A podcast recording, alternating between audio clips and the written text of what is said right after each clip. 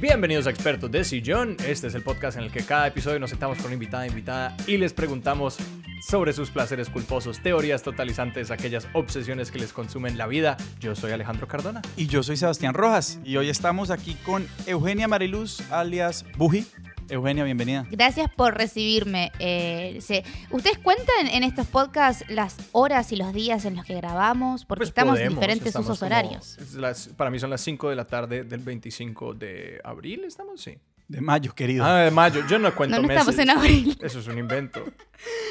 Acá son las 6 de la tarde, estoy merendando eh, en Buenos Aires. 25 de mayo, día patrio, día de la Revolución de Mayo, cuando nos independizamos de la corona española. Pues felicidades al pueblo argentino. Les mando un abrazo fraterno, así, pura frase como de cajón de presidente. Sí, sí, sí, sí. Para todas las personas que nos escuchan, Eugenia es productora y co-conductora de varios podcasts, de varios proyectos de radio. Eh, uno de ellos es La Hora Animada. También aparece algunas veces y produce eh, un podcast que se llama Algo Prestado y otro que se llama Cinco Minutos Más. Y es project manager de una organización que se llama Chicas Poderosas. Eugenia, ¿me faltó algo? No, o sea, te puedo pasar eh, todas las cosas que hice antes, pero los currículums son tan aburridos que hasta cuando se busca un trabajo es aburrido venderse. Como, ah, sí, hice todo esto y por eso me tenés que contratar a mí, porque necesito el trabajo. No, está perfecto. Pero ya estás aquí, ya te contratamos para este episodio. Creo que la mejor manera puede ser para, para definirme especialista en nada, pero fanática de todo. Perfecta para ese Sí. podcast.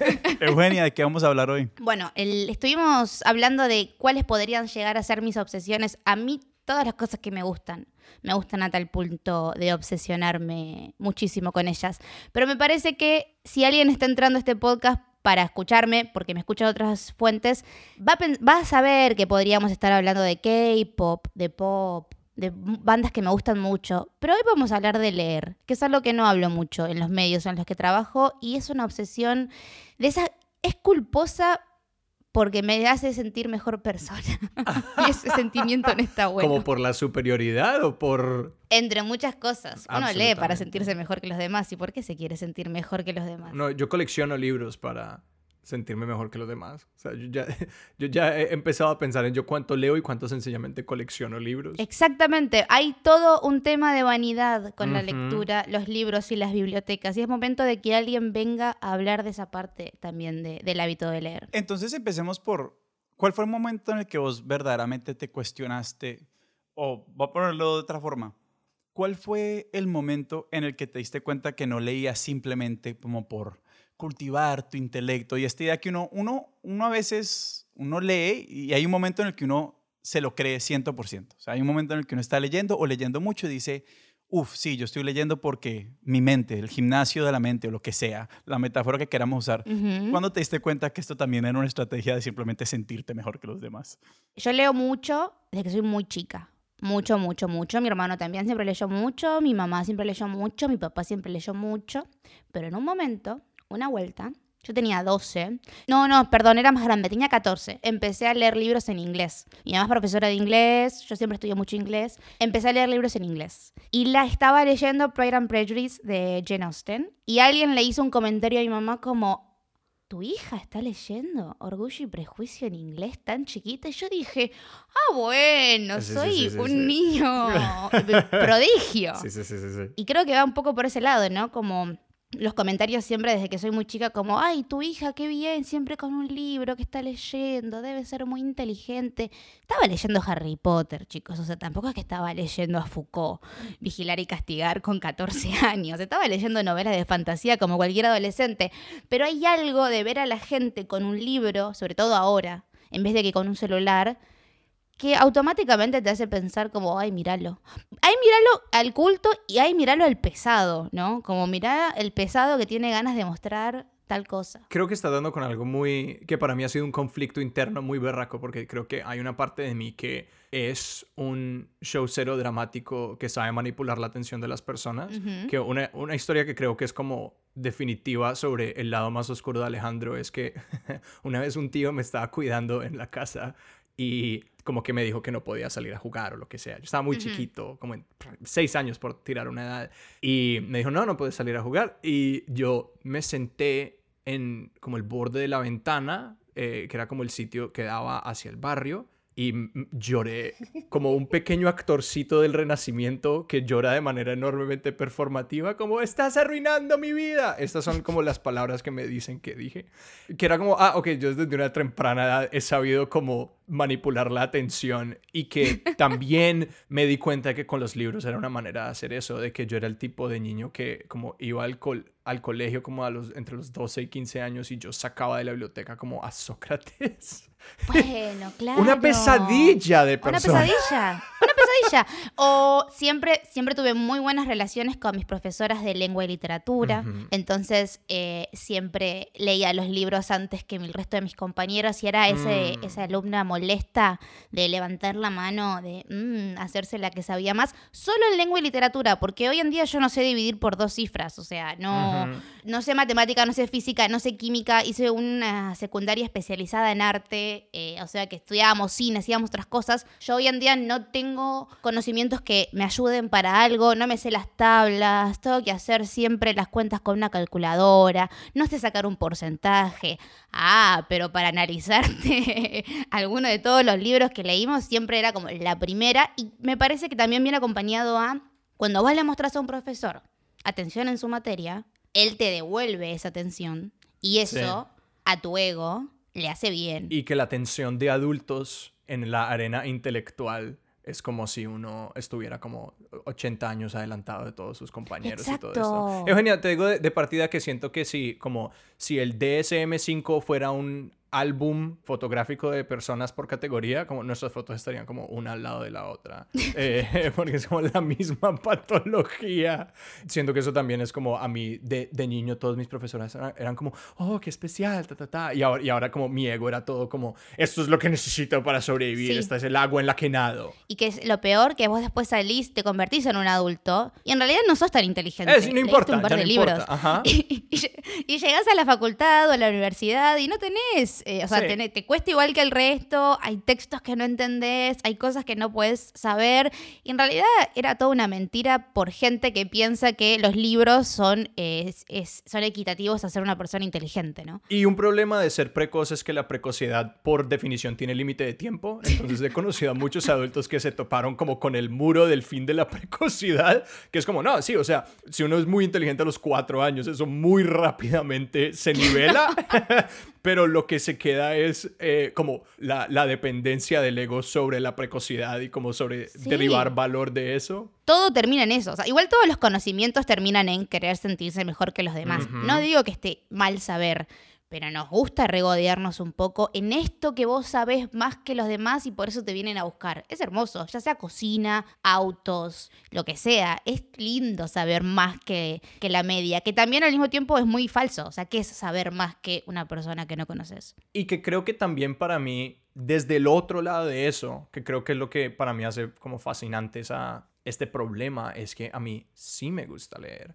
Sí me gusta cultivarme. Claro, que está como esa parte, entonces que es como muy fácil encuentarse con eso, ¿cierto? Como justificárselo uno de esa forma, pero que también el problema del elitismo es que sí te permite como acceso a ciertas experiencias, por ejemplo, como que para alguien que sabe mucho de historia, leer una, una ficción histórica es otra cosa, o ir a un museo es otra cosa, como que el conocimiento sí te permite acceder a ciertas cosas, pero hay muchos, muchos lugares en los que es lo que, lo que tú describes, que es como mentira y que es parte de ese ego y como desentramar eso y uno entender internamente como dónde está esa línea divisoria es como un trabajo de años y un trabajo te- como terapéutico larguísimo. Sí, yo tengo que ir a terapia hace años y me da miedo. Eh, a mí realmente me gusta leer, o sea, es algo que realmente Ajá. disfruto, lo disfruté siempre. Digo, Harry Potter 1 lo leí en un día, teniendo 8 o 9 años, porque se había cortado la luz de mi casa y porque la historia me parecía tan fantástica que no lo podía creer. Sí. La última vez que leí un libro así sentada sin despegarme del asiento fue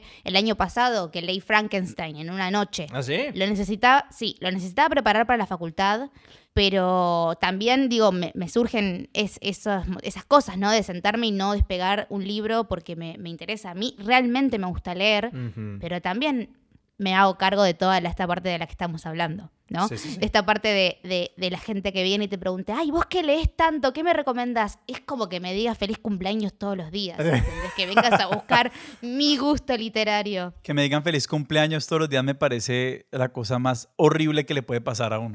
Y aquí es donde Sebastián está como en otro volumen del DSM por completo. que yo también soy como, ah, la atención, ah, ah, ah, sí, más. ¿No te gusta festejar tu cumpleaños? Para mí mi cumpleaños es el mejor día del año, el mejor día del año. Para mí los cumpleaños son un poco dictatoriales, ¿qué querés que te diga? Es mi, es mi día, es mi cumpleaños, se hace lo que yo quiero. No, y eso, y eso está bueno, está bueno, está lindo. Quería devolverme un poquito al tema de la lectura como, como algo que se hace en privado y algo que se hace en público.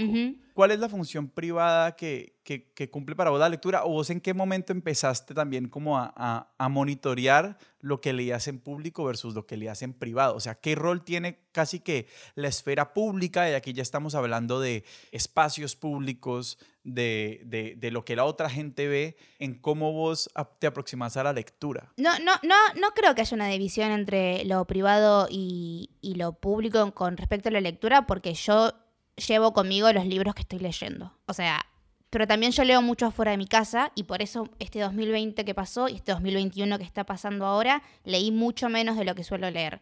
Yo me acostumbré mucho, para que los que no conozcan, yo vivo en la ciudad de Buenos Aires ahora, pero toda la vi- vida viví en el partido de Vicente López, que es en las afueras de la ciudad de Buenos Aires. Está la capital y el primer barrio, digamos, que entras en los suburbios, en lo que sería el conurbano bonaerense, es en el que yo vivo. Entonces siempre para ir a capital tenía una hora de viaje, mínimo en transporte público.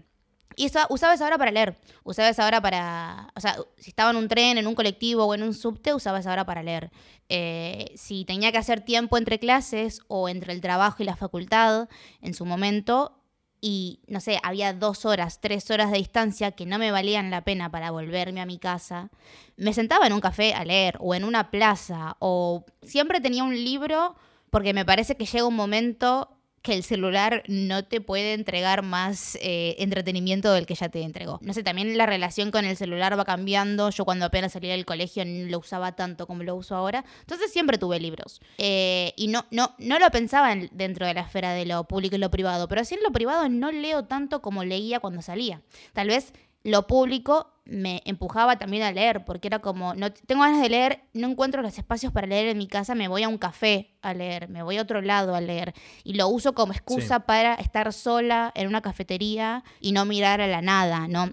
Mucho tiempo me dio mucha vergüenza como almorzar sola o tomar un café sola, como esas cosas. Y de repente fue como, bueno, si estoy con un libro no estoy realmente sola. Entonces, también como medio compañía social dentro de la vida de adultos cuando estás aprendiendo a ser un adulto, ¿no? Estoy hablando, ahora tengo 26, estoy hablando de cuando tenía 18, 19 y recién empezaba a ir sola a la facultad o recién había salido del colegio secundario y no, tenía mis amigas en espacios completamente nuevos, tenía que hacerme amigos nuevos. Bueno, siempre tengo un libro en la cartera por si la paso mal. Y eso también lo sigo haciendo ahora. Siempre tengo un libro en la cartera por si me aburro en el lugar en el que esté. ¿Qué pasa? Hace un año y medio que no me aburro en lugares que no sean mi casa, porque estamos encerrados. Entonces, de esa forma también mi relación con la lectura este último año cayó un montón. Y no estoy como intentando de buscar de vuelta el ritmo de volver a hacer lo que hacía tanto, pero este año leí un libro y ya estamos en el mes 5. Y yo contabilizo los libros por semanas y por meses y leí un solo libro entero. Empecé un montón, pero terminé uno y me parece grave si lo comparo con años anteriores. Y eso te ha hecho cuestionarte un poquito. A mí, me, pasa mucho como que uno, uno siempre está llamado a decir como las cosas que le gusta hacer y uno dice, no, pues a mí me gusta leer, a mí me gusta montar en bicicleta, cualquier cosa. Pasa un mes, dos meses que no hago eso que supuestamente me gusta hacer. Y como mierda, a mí esto sí me gusta. Te ha llevado un poco a cuestionarte cuál es el, lugar de la lectura en tu vida. O sea, decís, bueno, esto sí es un gusto, esto, esto qué es. Y obviamente entramos a la definición de qué es un hobby o qué es una... Pero, ¿cómo has pensado en, en eso que te está pasando ahora? No, todavía no, no le encuentro la solución, porque creo que si le hubiese encontrado una solución estaría leyendo de vuelta, como leía antes, pero no le encontré una solución.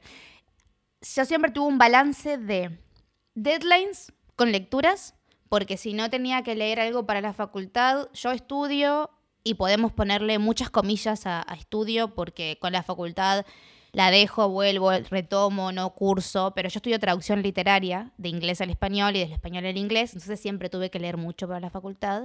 Y en su momento también en un programa de radio que yo hacía, que no hago más, todos los viernes tenía una columna sobre algún libro. Tenía que relacionar el tema del que estábamos hablando con algún libro. Esos deadlines me daban como como estructura para leer o para releer, no solamente para leer cosas nuevas, sino para releer libros de los que quería hablar, que por ahí ya había hablado, y redescubrirlos. Ahora no tengo esos deadlines, ahora en ningún lugar me empujan a hablar de... de... No es que me empujaban, pero digo, no elijo utilizar eh, los libros para hablar en ningún lugar, y te repito, no, me, no leí un solo libro este año y fue porque me fui a pasar vacaciones en Año Nuevo a un lugar donde no había señal de internet y me leí un libro tirada en el pasto. Pero es algo que me cuesta y me molesta. Me está molestando mucho tener una pila de libros que sé que me interesan leer y no encontrar las ganas de agarrarlos y leerlos. No sé por qué será. No, pues es que creo que defines muy bien como, como lo que requiere y es esa, casi que esa separación, como que a mí realmente me parece admirable que ustedes dos encuentran como un punto final con el celular eh, sobre el entretenimiento y la distracción, porque yo no pude, yo al sol de hoy yo ya no tengo smartphone. Para las personas que no han escuchado los primeros 10 episodios de Expertos de Sillón, yo voy a resumir... es lo único de lo que yo hablo. Yo voy a resumir una saga que es que Alejandro no tiene teléfono inteligente porque, pues sí, no, no, no pudo controlar la adicción. No pude, yo no puedo. Mi atención es completamente dedicada a eso y devastadoramente así. Así que para mí, o sea, incluso si yo hubiera estado si yo estoy en un sitio y tengo el celular ahí, lo voy a estar revisando o intento leer y como cada dos minutos estoy revisando el celular, como que yo no puedo. Y una de las maneras que he rescatado la relación con, con la lectura es, es esa, como ya no tener celular y sacar de nuevo, lo mismo, como dices tú, eh, los libros a espacios públicos. 25 de mayo, 6 de la tarde, o sea que el día todavía no terminó. Siete horas usa el celular, según la aplicación que me dice mi celular. Seis horas, 25 minutos en redes sociales, 29 minutos en ocio y 6 minutos en compras y alimentos. Uso mucho el celular. No es que no lo uso. Y no es que, no, es, que no le encuentro un punto final, ¿eh? Porque a veces estoy tirada viendo cosas sin sentido por el simple hecho de estar haciendo algo durante horas. El problema es por qué las ganas de hacer nada me llevan al celular y no a un libro. O sea, me parece que va por ahí más el tema. No es el ocio o las horas que paso haciendo nada o no trabajando. Es por qué prefiero scrollear Instagram que ni siquiera le estoy prestando atención a lo que estoy viendo. No le estoy prestando atención que agarrar uno de los tantos libros que tengo que, que, leer, que me compré, que los quiero leer, que los, estoy, los estoy guardando para qué. Para cuando se pueda volver a salir, si no sé cuándo voy a poder volver a salir como se salía antes. No sé cuándo va a volver la normalidad pre-2020. Entonces, no, es algo que todavía no puedo solucionar igual. ¿eh? Me parece súper interesante esa pregunta de como, ¿por qué hacemos eso? Y de que a mí, a mí siempre me fascina ese momento, como la, la dificultad en la entrada a la actividad y de que siento que los celulares han perfeccionado como eliminar esa barrera de entrada como por completo. A mí algo que me... Hace muchísimo tiempo yo no entraba a Facebook y yo no, nunca he tenido TikTok, como creo que nunca he visto TikTok en un celular también, como yo cada vez estoy como más desligado de de los teléfonos inteligentes. El otro día me pasaban un teléfono inteligente y voy a sonar insoportable con esto, pero como lo cogí, yo era como, wow. Bueno, para, para, para. Hace tanto tiempo. Tampoco, o sea, ¿cuántos años tenés? Pareces mi papá cuando le dimos por primera vez un iPhone. No, yo sé. Sí, pero es que fue chistoso porque sencillamente como no los uso. El otro día un amigo me pasó el celular y yo como, ¿y este qué modelo es? Y él como, el 12. Y yo, ya estamos en 12. Y, y yo y me, de, me de, desacostumbrado como a la elegancia del diseño y la versatilidad de todo eso. Pero volviendo a la historia eh, como que entré a Facebook por primera vez en mil años y como accidentalmente abrí como un video y cuando se acabó ese video de cinco segundos, como pum, ya me mostró el siguiente. Ah, que todas estas aplicaciones y que TikTok hace eso también, ¿sí o no? Como que se acaba un TikTok y boom, aquí viene el siguiente. Que eliminan como toda la decisión y toda la agencia y me pareció aterrador porque como he estado desconectado como un poquito, como en los últimos año o dos años de, de esta progresión, como fue súper violento para mí que me hicieran eso, como de que fueran como que, no, no te consultamos, aquí está lo siguiente. Que siento que al eliminar esa barrera de entrada, pues eso es lo que lo hace tan fácil. Sí, claro. Que yo siento que es un poco la diferencia entre, ven, vamos a ver un programa de televisión o vamos a ver una película. Que la película te requiere como media hora de acostumbrarte a este nuevo mundo y el programa de televisión es como que, no, no, no, tú ya nos conoces, somos tus amigos. Y que creo que con los libros es lo mismo, como que los libros te requiere como un poquito como de cambiar el carril de operación de tu cerebro a, ok, estoy en esta cosa otra vez, mientras que el celular es como que el, el costo de entrada es súper bajito y ya estás allí. No, y el celular habla tu idioma, ¿no? Si, si sos una persona que está viviendo. A ver, el último 2020 eh, pasamos más tiempo prendidos a una pantalla que nunca. El celular adapta tu idioma o vos te adaptás al idioma del celular. Tus chistes empiezan a ser los chistes de Twitter, los chistes de TikTok, los chistes de Instagram. Los libros, a diferencia de las pelis para mí y de las, y de la serie de televisión, es que por ahí tardás tres capítulos en entrar en el mundo que te está plantando el autor. Y si el libro no es del, 2000, no es del 2010 en adelante, te Sí. va a costar ayornarte a lo que te está queriendo contar. Y si es del siglo XIX, vas a tener una prosa que te va a hacer cambiar un montón. Y si es en inglés, y si es en español, si es alguien latino, si es alguien latino que no es de tu país, va a haber cosas que te van a empujar a, por lo menos, aprender de- sobre la cultura que estás leyendo, que para mí eso es lo lindo de un libro, ¿no? El libro un poco te empuja a aprender sobre culturas eh, que no conoces. Digo, yo aprendí mucho inglés leyendo libros en obligándome a leer libros en inglés. Y si vos ves, sí, claro, si vos ves mis primeros libros en inglés, los primeros que leí, los vas a ver llenos de anotaciones, de traducciones de palabras que no entendía, y ya los que veo ahora casi que no tienen eso, porque ya entiendo.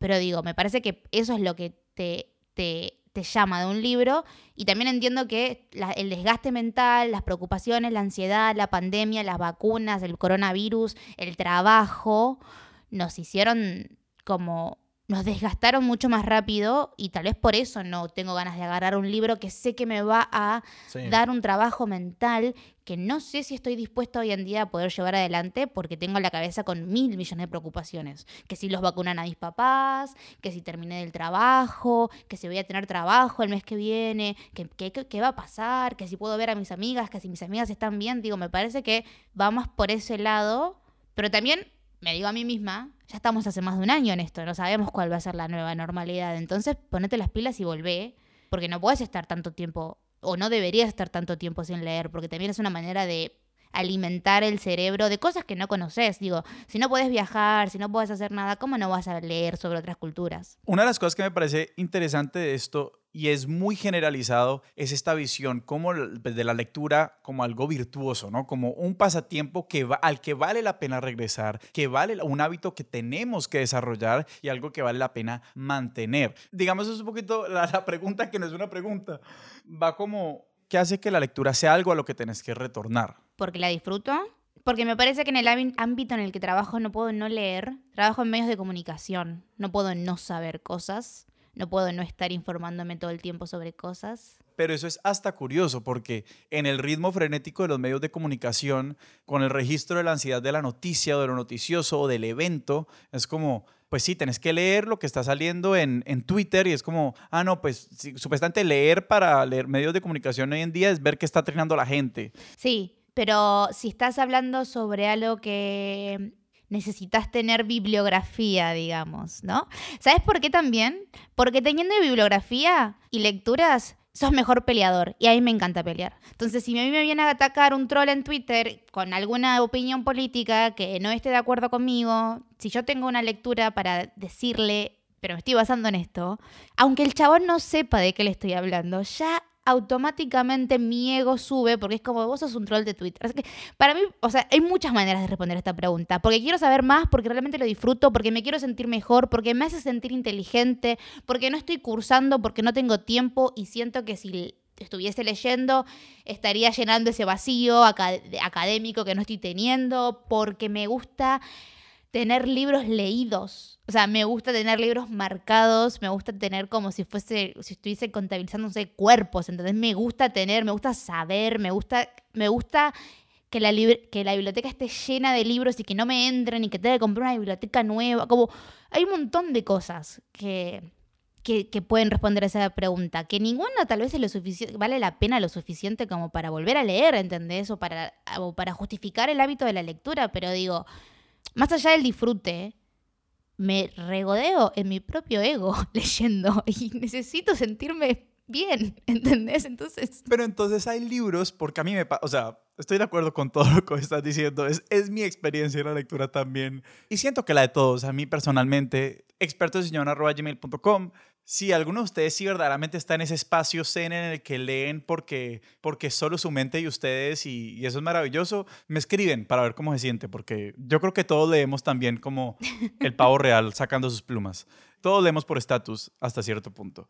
¿Qué libros lees de manera culposa y cuáles no? Porque para mí los libros que leo como cuando me encanta la escritura periodística, cuando me veo a mí mismo, me encuentro a mí mismo leyendo muchos libros de no ficción, sobre todo como para lograr darle sentido a eventos más recientes, ahí yo digo, estoy leyendo, pero no estoy leyendo. O sea, yo te puedo decir sin ningún tipo de vergüenza que yo leí 50 sombras de Grey, los tres tomos, porque era el único libro que estaba en un momento en una oficina en la que trabajaba. Sí, pero no importa, lo leí igual. También para poder quejarte de algo tenés que conocerlo.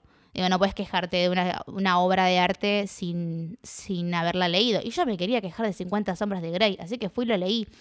Lo que sí es que yo leo mucha literatura. A mí todo lo que es no ficción, no te voy a decir que me aburre, pero un poco sí. A mí me gusta la literatura, me gusta eh, lo ficticio, pura y llanamente dicho, me gustan los románticos, me gusta eh, la idea de, de las historias trágicas, de los eh, protagonistas que no encuentran un final feliz, de, de, sobre todo esto, me gustan mucho los escritores románticos del siglo XIX, no sé, me, me gusta la literatura, me gusta y me gustan las cosas también que se sienten literarias en la vida real. Por eso me gusta tanto la corona británica, porque para mí no puede seguir existiendo. Entonces lo veo como un cuento. Sí, no, es- Ent- ¿Entendés? Me gusta, me gusta eso. Yo, yo tengo un perfil de lectura muy parecido al tuyo. O sea, yo leer no ficción, la mayoría de la no ficción que yo leo son más artículos y como artículos noticiosos o de revista, como de formato largo. Claro. Pero no, pero me cuesta enorme trabajo leerme un libro de no ficción. Y de hecho, Sebas, te quiero pelear. O sea, yo no voy a decir que yo soy como este iluminado, pero yo leo tanta basura eh, con tanta dicha que hay, yo me encuentro más con ese ego en los momentos en los que estoy como leyéndome artículos enteros de, de The Atlantic porque digo que es como lo que me va a hacer una persona con, de nuevo, con armamento y como para pelear con los troles, que es una pelea que no, que, que yo no busco porque soy muy frágil y no puedo. Yo pago la suscripción del New York Times para ver si tengo los, art- Ajá. los artículos para leer, digo, y casi que no sé si los leo tanto, pero también me hace, me hace sentir bien tener la paga. Es como, puedo acceder a la biblioteca del New York Times si quisiese. Sí, sí, sí. Eh, pero a lo que iba es que, por ejemplo, yo me he leído un libro como de fantasía, como súper pulposo, como un libro que realmente no tiene ningún mérito. O bueno, es, a mí me parece un gran libro, eh, pero es como pura diversión, que es Las mentiras de Locke Lamora. Me lo he leído como 80 veces en los últimos años, o como me he vuelto a leer El nombre del viento, o como me leo cantidades de libros de fantasía sencillamente siendo como, de aquí voy a sacar ideas para mi campaña de Calabozos y Dragones. Es como, como que, uh, qué grandes nombres de fantasía, uh, me va a llevar este villano, me va a llevar este personaje. Como cosas así que salen como completamente de un lugar de dicha y que yo como también soy una persona que como que lee en parques y espacios públicos y que hace mucho tiempo me dejó de molestar si la imagen que proyectaba era aquella de la erudición, porque si alguien se inclinaba a ver el libro que estaba leyendo, era como la imagen es muy claramente un par de navíos en llamas y van a creer que eso o una novela de romance de piratas o alguna basura similar. Entonces que, o sea, mi relación con la lectura es totalmente diferente y aunque sí involucra ciertas medidas de, de culpa, creo que para mí siempre ha sido como un lugar como muy personal. O sea, yo era un niño que a los seis años, yo me acuerdo, yo me leí como Eragon en un día, como que yo me pierdo en esos lugares también. Yo hice lo mismo con Harry Potter y no me nunca me dio vergüenza hablar de Harry Potter siendo, no sé, tal vez adolescente, ¿viste? Y como tipo sos una ñoña. Tengo tengo bufandas de Ravenclaw porque es mi casa, obviamente. A ver, a mí también me gusta hacerle bullying a la gente que lea a Paulo Coelho, o sea, tampoco me voy a hacer la la que no no no juzgo los gustos ajenos porque eso es mentira, todos juzgamos en gran parte de lo que hacen los demás. Pero sí me parece que justo los libros es el único lugar al que te podés meter vos solo a escaparte, porque a diferencia de las películas, de las series, los libros, los personajes no existen, no hay actores que los que los hagan. Entonces también te estás imaginando vos un mundo entero que tal vez la persona, la misma persona, tu amiga, tu amigo que está leyendo el mismo libro, no se imagina el mismo personaje de la misma Mm. forma. Sobre todo estos libros que no tienen su adaptación cinematográfica. Y me parece también que eso hace que los libros sean muy nuestros, aunque sean muy universales también. Me encanta que hablas de esta como relación como con las películas y con como todos otros medios porque cuando hablamos de los celulares me puso mucho como a pensar en eso y que para yo meter la cucharada con mi respuesta como yo por qué leo es porque creo que me estoy dando cuenta de esto en esta conversación es que el espacio que yo estaba empezando a darme cuenta que quiero defender en mi vida es aquel del forma- formato largo porque es muy fácil caer en los formatos cortos y mucho más difícil como cultivar una relación con los formatos largos. ¿Y qué son los formatos largos? Como, por ejemplo, para mí es más fácil ver series que ver películas. Es más fácil ver como reels de TikTok que videos largos en YouTube de 20 minutos como súper bien pensados y súper bien hechos y toda esta vaina, o incluso algo narrativo y que a mí me produce pánico, como los estudios que están saliendo sobre la atención, sobre todas estas cosas y que yo he tenido esa misma relación en mi vida, como que yo siento como mi atención se ha vuelto algo más y más limitado, de que me puedo concentrar menos en, en actividades y que está- eh, como he- he- lo he dado todo por intentar como generar los espacios en mi vida que como promueven esa relación con las cosas largas y que los libros es como el formato más largo de todos. Uno puede quedarse con un libro meses Sí. si le va dando de a poquitos o cuando menos como decenas de horas leyendo un libro largo o cuando más una serie o yo qué sé, como yo me acuerdo, yo una vez empecé a leer El Conde de Montecristo y esto todavía fue como un ejercicio del ego, a más o menos a- antes de irme a la universidad porque fue el libro que encontré en la lista de como los libros más largos jamás escritos que más me llamó la atención. Era como que, eh, porque incluso dentro de todo ese ego yo era como que, no, no, no, yo no voy a leerme En busca del tiempo perdido eh, de, de Marcel, ¿cómo es que se llama? No me acuerdo. Proust. De Marcel Proust. No me voy a leer eh, En busca del tiempo perdido. Pero El Conde de Montecristo, ah, esto suena como algo interesante. Y de hecho me metí en el cuento, nunca me lo acabé porque se me perdió el libro, pero me metí en el cuento y me acabó gustando y me metí en la vaina. Pero que sí, esa idea en general de, de la entrada a un lugar y de estar en ese espacio, que da, como conocer la mente de un autor en ese lugar, uno sale cambiado, uno sale con una perspectiva diferente, uno absorbe algo, que creo que precisamente es como la razón por la que espacios como Twitter y TikTok o qué sé yo se prestan tanto para la, la malinterpretación Sí, claro. porque, porque es tan fácil como que, que las cosas se pierdan en esos momentos cortos, mientras que si uno realmente lee como algo, uno pues gana esa visión estructural, gana esa visión como comprensiva de la mente de esta otra persona. Sí, y hablaste del Conde de Montecristo y me hiciste acordar. Hay libros a los cuales yo les tengo miedo. ¿Sí? Hay libros que yo no los voy a leer porque siento que una vez que los lea no voy a poder volver a agarrar un libro más. ¿Cómo cuáles? El Ulises de Joyce. Ajá. Me da un miedo leer el Ulises de Joyce. Me da mucho miedo. Me da miedo no entenderlo. Y Los Miserables de Víctor Hugo. ¿Ah, Siento sí? que cuando lea Los Miserables de Víctor Hugo no voy a poder volver a leer un libro nunca más en mi vida. No, no tengo una razón específica para, para decir lo que estoy diciendo. Son libros. Pero ¿no? eso le, pa- le pasa a uno, le pasa mucho, pasa mucho. Como que uno encuentra algo y dice, yo no voy a poder, verdaderamente a mí me ha pasado un par de veces. Yo Claro. leo un par de libros y digo, sí, están buenos, pero no son... A mí me pasó esto recientemente con Los Sopranos y las series. Como que yo vi Los Sopranos y era como que, no, pues, y y estoy viendo como cosas fantásticas. Como estoy viendo como The Wire o, o Breaking Bad. Y es como que, pero no es ningún soprano. Pero ¿cuáles son esos libros para ustedes? Yo, yo, yo tengo como recuerdos muy marcados con libros que me impactaron mucho en sus momentos. O sea, yo tengo una memoria muy mala y sin embargo tengo muy buena memoria para datos estúpidos y para cosas que no le sirven a nadie más que a mí. ¿no? Me acuerdo, me, me acuerdo eh, específicamente qué estaba haciendo el día que abrí Harry Potter. Me acuerdo... ど。Eh, sí, se había cortado la luz en mi casa, no había cable, no había internet, no había nada, era domingo, mis papás dormían la siesta, fue como, no sé, hace algo, sos un niño, tenés imaginación, no me jodas. Y mi Me encanta imaginar que en tu monólogo interno a los 11 años realmente había como, sos un niño, haz No, algo. es- Eres una no, niña, haz algo. primero, primero esa, esa, esa imitación del, argento, del acento argentino me hizo mal. Mi- me mis hizo mal. acentos son súper caóticos. Mis, mis acentos se desmoronan con extrema facilidad y yo he dejado de intentar. Y segundo, es algo que me dijeron, es algo eh, que más me dijo mi mamá y papá, como, mira, yo me voy a dormir la siesta, no hay luz, o sea, yo no, me voy no te voy a entretener. y mi hermano me dio Harry Potter y la piedra filosofal, que todavía lo tengo ahí, la misma copia. De, de la honestidad en la abdicación de esa, de esa responsabilidad de entretener al niño nació la, la pasión por Harry Potter. Mis padres fueron siempre así, ¿eh? Como yo no sé andar en bicicleta porque mi papá vino y me dijo, ¿querés ir a aprender a andar en bicicleta? Y yo le dije, no. Y él me dijo, ok.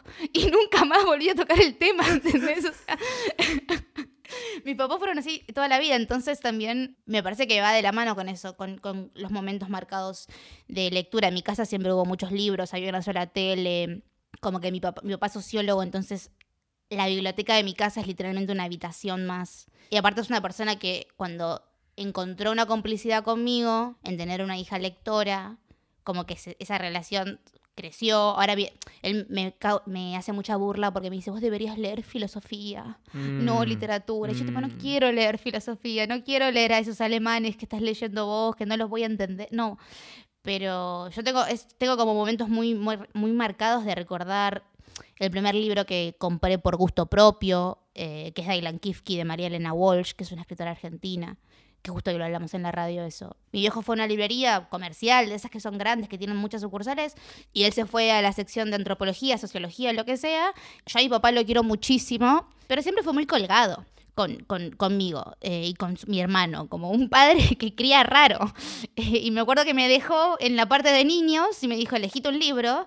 Y el chabón tal vez desapareció 35 minutos, ¿entendés? Yo estaba ahí viendo los libros. Nunca me pasó nada igual, pero digo, como un padre más desapegado desde el colgado. Y yo elegí Dylan Kifke porque estuve el suficiente tiempo en esa parte de la librería para ver todos los libros y ver cuál me llamaba más la atención. Y él me dijo, elegí lo que quieras, o sea, lo compramos. Eh, es una persona que nunca en su vida me dijo que no si yo le pedía plata para comprar libros. Sí. Por ahí no me quería comprar botas, pero si me quería comprar, si eran libros, era tipo, sí, obvio, agarrar plata. Yo recuerdo mucho cuando mi mamá en cierto momento dijo como, hay suficiente libro en la biblioteca, por favor no compren más libros ahorita, como que no hay plata para libros. Alejandro, usted se compra unos libros muy caros, como que yo me compré unos tomos de fantasía, como que costaban de a 50 mil pesos para arriba, y era como, no, esto es destructor. Y me acuerdo muy específicamente salió la secuela de Eragon y mi papá me la compró a escondidas. Y, y dijo como, no le digas a tu mamá, aquí está el libro, escóndelo. Y yo lo tenía como en el cajón de abajo de la mesa de noche para que mi mamá no se fuera a dar cuenta. Y era como, seguro se dio cuenta, pero que esa complicidad con el padre me hizo pensar mucho en esa historia. Es que mi mamá decía exactamente lo mismo, pero diciendo como no hay más espacio en la casa. O sea, Ajá. no hay más espacio en la casa. Te estoy diciendo, se construyó un Sí. pedazo de la casa para que mi viejo siga guardando libros. Entonces era como, dejen de comprar libros porque en esta casa no hay más espacio para libros. Y también me parece que de ahí viene, ¿no? El hábito de la lectura, de la complicidad eh, padre-hija. No sé cómo funcionan las dinámicas familiares de ustedes, pero en mi familia somos una mamá, un papá, un hermano y una hermana.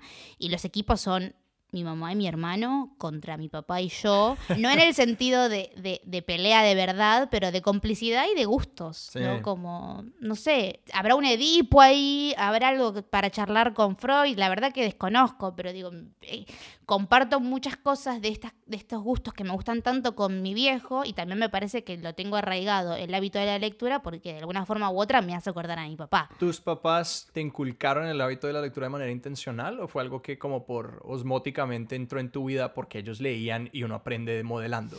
Yo, a ver, estoy muy acostumbrada a ver a mi viejo leyendo en, en la cocina de mi casa y marcando libros, como esa es una imagen que hasta el día de hoy sigue sucediendo. Mi papá se levanta y si no tiene nada para hacer se pone a leer.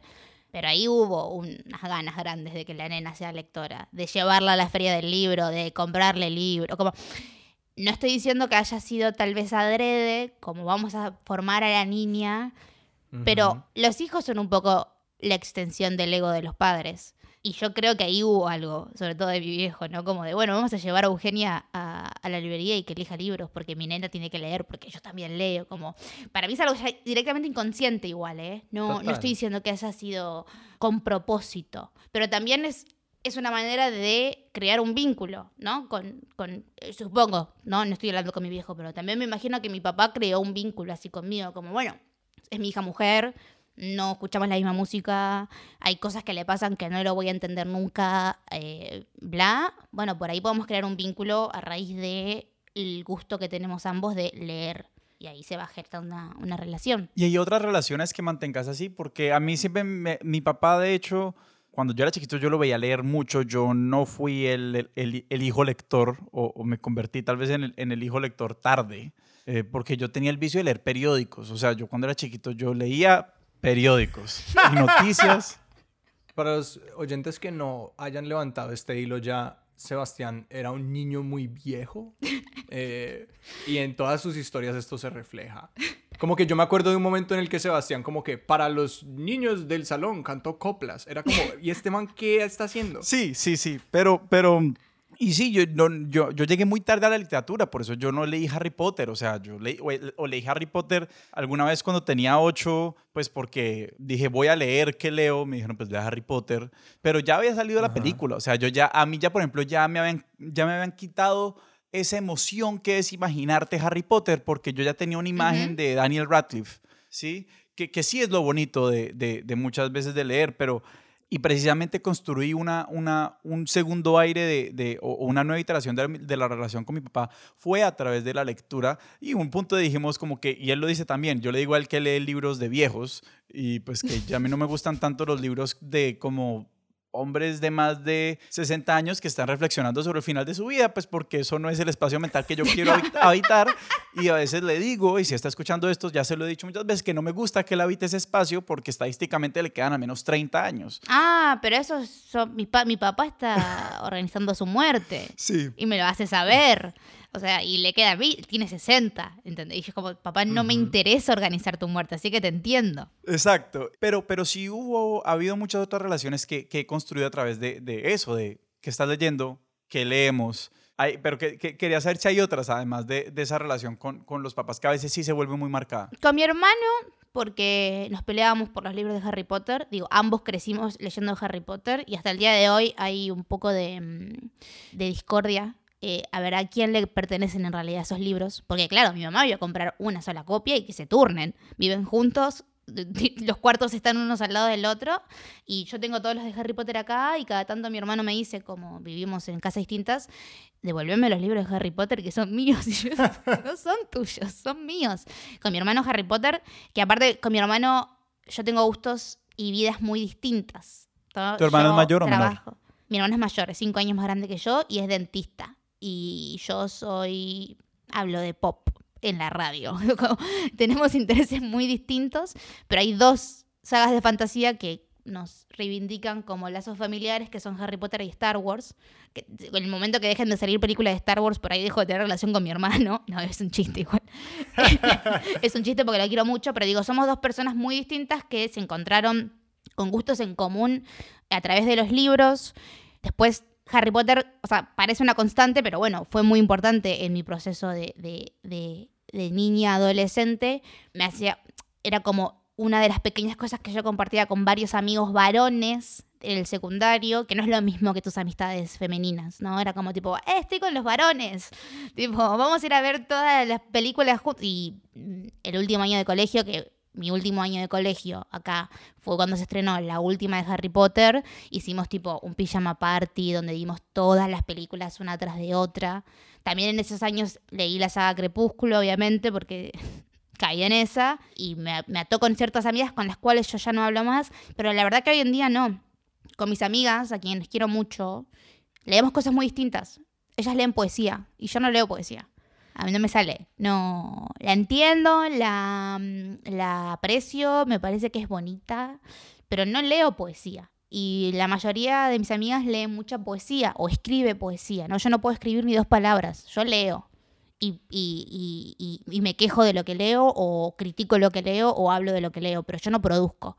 Si bien por ahí tenemos muchas lecturas en común, porque estamos leyendo lo mismo, hay un espacio muy grande de cosas que ellas leen que a mí no me interesa, sinceramente. o que no encuentro la belleza que ellas encuentran. Y después con mis parejas era como siempre salí con gente que no leía. Yo casi termino una vez con una novia por, por, por, un desacuerdo frente a un libro. Sí, o sea, yo, yo regalando libros como re emocionada, como mira este libro que conseguí porque vi que te gustaba no sé, tal cosa, libros que nunca leyeron, porque no han tenido el hábito. Eh, entonces me parece que es más de un vínculo que mantengo conmigo. Desconozco por qué empecé con este hábito, pero yo marco los libros con marcador. Con resaltador y los escribo con Y escribes viroma. cosas No significativas. sé si significativas, pero marco cosas, ¿no? Marco cosas que a mí me resuenan, ya sea porque tienen que ver con la historia, porque son importantes para entender el, el hilo narrativo o porque me, me están haciendo bien o mal de cierta forma. Creo que empecé a hacer eso cuando empecé a leer, a leer novelas de un punto de vista más analítico por la facultad, pero ahora lo hago con todo lo que leo. Y depende en qué momento de mi vida esté pasando cuando leo un libro, te puedes encontrar tal vez con cosas que son muy vulnerables para mí. Digo, hay libros que yo no volví a tocar porque cuando los leí estaba mal, que si yo presto eso a alguien que ve las cosas que yo marco, le estoy dando un pedazo de mi cerebro, de mi alma y de mis sentimientos y yo soy una persona muy cerrada con eso. Entonces es como, para mí prestar, yo si te presto un libro es porque no tengo ningún tipo de vergüenza o traba con lo que soy para con vos. Y depende también qué libro. Hay libros que no me significan tanto y hay otros libros que no los voy a prestar nunca porque las cosas que marqué en su momento las tengo muy marcadas y es como no sé si quiero que leas lo que a mí me llamó la atención. No, y es un reto para cuando uno lee libros marcados por otra persona con la cual uno tiene una relación pues fuerte, íntima, pues porque, exacto, es, es como, hay, hay cosas de la vida de los otros que, que no queremos saber. Yo he leído libros marcados por, por hermanas, por mis papás, por amigos y que les he visto cosas resaltadas que es como demasiada información, como demasiada información porque además uno qué hace con eso, pues ¿qué pasa? Es como, o sea, como que me vuelvo, eh, güey, eh, cuando tú subrayaste esto, ¿qué onda? O sea, como que... Es muy subjetivo, porque yo por ahí marco una parte tristísima de Alejandra Pizarnik, no porque estaba triste, sino porque me pareció que las palabras que ella eligió son... Sí. Pero la otra persona, ¿qué sabe? Es una cosa súper ambigua, es decir, queda la interpretación del otro. Exacto, es súper ambiguo y yo muchas veces, por ejemplo, sí, yo, yo estudio sociología y muchas veces me parece que hay cosas que expresan muy bien alguna idea sociológica que a mí me parece interesante y digo, ah, esto está bueno de ejemplo para algún día si lo necesito para una clase o expresa una idea como de forma literaria que me parece a la cual quiero regresar y que pues si alguien la lee de pronto se hace la idea de como este man estaba en la mala o este man que estaba pensando. Y yo como que no, la verdad era un ejemplo muy didáctico. Bueno, por eso, para mí prestar libros, si sos como yo, que los marca y los escribe, es prestar un pedazo de tu alma, si es que el alma existe, digo, no vamos a poner poético, estamos hablando de literatura, pero digo, es muy vulnerable. No solamente no te lo presto porque no me lo vas a devolver, y aparte todo bien, pero yo soy una persona que le gusta mucho el objeto libro, entonces las ediciones que yo busco son particulares. Me he comprado libros de vuelta solo porque las ediciones son muy lindas y regalo libros viejos, ¿entendés? O sea, para mí las ediciones también tienen un peso muy grande. Tengo mi edición del Guardián entre el Centeno, está hecha mierda de las veces que lo leí. Y eso es una marca de honor. Y no lo pienso soltar nunca porque está gastadísimo y está marcado, sobremarcado, sobremarcado. Porque imagínate que no marqué lo mismo cuando lo leí por primera vez a los 16 que cuando lo leí por segunda a los 19 que cuando lo leí por tercera a los 21. Entonces digo, es un libro que tiene marcas ya temporales directamente. como yo personalmente eh, tengo una relación muy ambivalente, al mismo tiempo he romantizado la lectura mucho y los libros tienen que ser objetos y los amo, pues además como mi trabajo es en buena parte leer. Cada vez que me toca leer más y más textos académicos que me tocó, me tocó desromantizar la lectura. O sea, como me tocó decir como que, hey, no hay mérito en leer todas las palabras, como que los artículos académicos precisamente están escritos para que no te los leas todos, están escritos para que tú digas, me voy a demorar 20 minutos eh, extrayendo dos ideas, tres datos, están diseñados para eso. Parte de, de, de la tara fue decir como, hay un aspecto de la lectura que no es romántico, es práctico, es pragmático, como que libérate, querido, te vas a morir en tu doctorado si insistes en leer los cinco libros asignados para los cuales simplemente no hay horas en el día para leerlos desde la primera palabra hasta la última. Y eso obviamente cuando, cuando digamos en los periodos que he tenido que leer mayores volúmenes para el trabajo académico, volver a la literatura me cuesta, claro, porque uno empieza a leer la, primer, la primera oración de todos los párrafos y uno dice como que momento, momento, esto, esto no es un artículo científico, tranquilo. No, no, no, tenés que leer todo. Sí, esta primera frase del párrafo no me está dando una idea de qué va a hablar el párrafo. ¿Qué es Sí, esto? exacto. que es lo lindo, que es lo que a veces cuesta como simplemente hacer ese tránsito, me tocó desromantizar la, la lectura por, por un requerimiento simplemente de supervivencia. Y lo otro también, desde el punto de vista práctico, pues como yo he tenido que cambiar mucho del lugar donde vivo en los últimos cinco años, como en algún momento mi mamá me dijo, sigan comprando libros y putas, pero si ustedes los, los trastean. O sea, como que yo no voy a mover esta mierda Yo- más. sí, sí, sí. Yo cuando tuve que mudar mi biblioteca me encontré a mí misma gritando, ¿para qué mierda tenés tantos libros? Porque aparte compro libros en joda. Tipo, tengo libros de cómo ser una buena ama de casa de la década del 50. Ah, fantástico. Sola- sí. Solamente para abrirlos y reírme, ¿me entendés? Tengo libros de, no sé, esos libros que se llaman Mujeres solas, solteras y no sé qué carajo, que son, sí, sí. los hombres son de Marte y las, que los compro en chiste, ¿me entendés? Los compro tipo en, en baratas de gente que está vendiendo lotes o los robo de, de bibliotecas de abuelas ajenas. Digo, ¿para qué mierda tenés tantos libros sobre cómo ser una buena ama de casa si no solo no lo sos, sino que probablemente no lo seas? O sea, probablemente no seas una persona que espere a su marido eh, con el delantal y la, y, y la comida sobre la mesa, pero es divertido leerlos.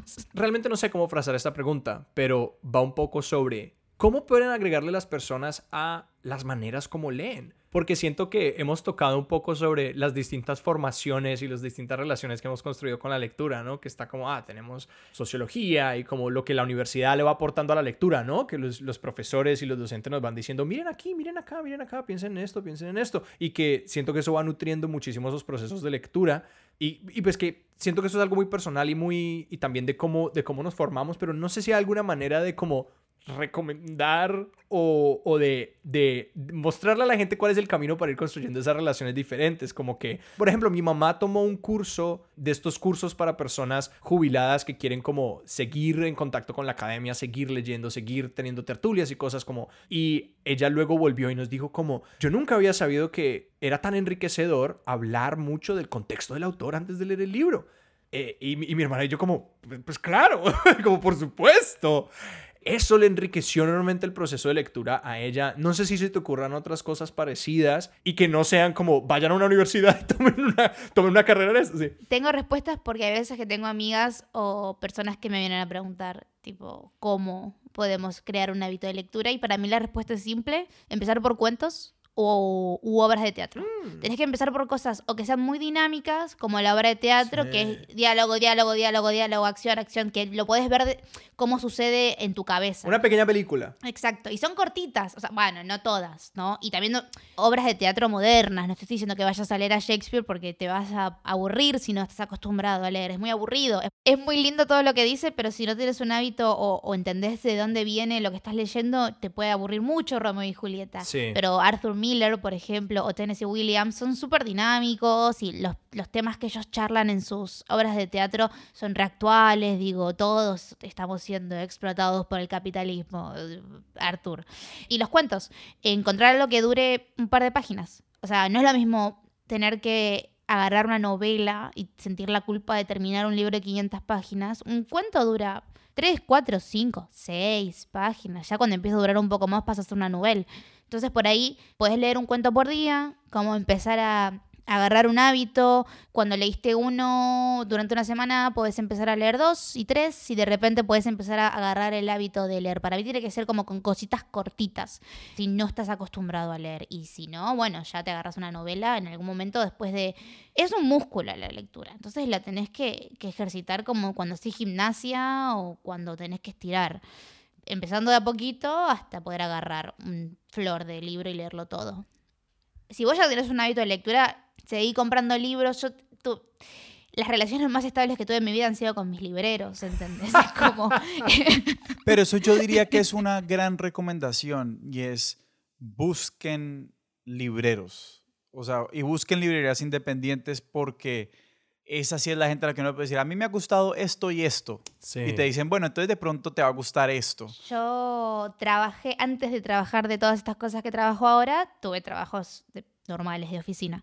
Eh, y trabajaba en la Avenida Corrientes, que acá en Buenos Aires es una avenida que está llena, llena, llena de librerías. O sea, toda Corrientes a lo largo tiene millones y millones y millones de librerías, más chicas, más grandes, independientes, cadenas, etc. Y yo trabajaba en Corrientes y Callao, que es como una esquina muy emblemática en la capital federal, y tenía dos librerías a las que iba, de La Mancha era una y Prometeo era la otra. De La Mancha era una librería espectacular que entrabas bajando un escalón, estaba como abajo, un nivel más abajo que la vereda, entonces directamente era un mundo distinto de libros y libros de años y años y años. Esa librería me la recomendó mi papá, que también trabaja cerca de esa zona, que entrabas y tal vez tenía mucho texto que no vas a encontrar en ningún otro lugar. Por ejemplo, yo estaba queriendo leer sobre Orfeo y Eurídice y fui buscando el mito original, ¿no? Como en algún lugar hay que leerlo.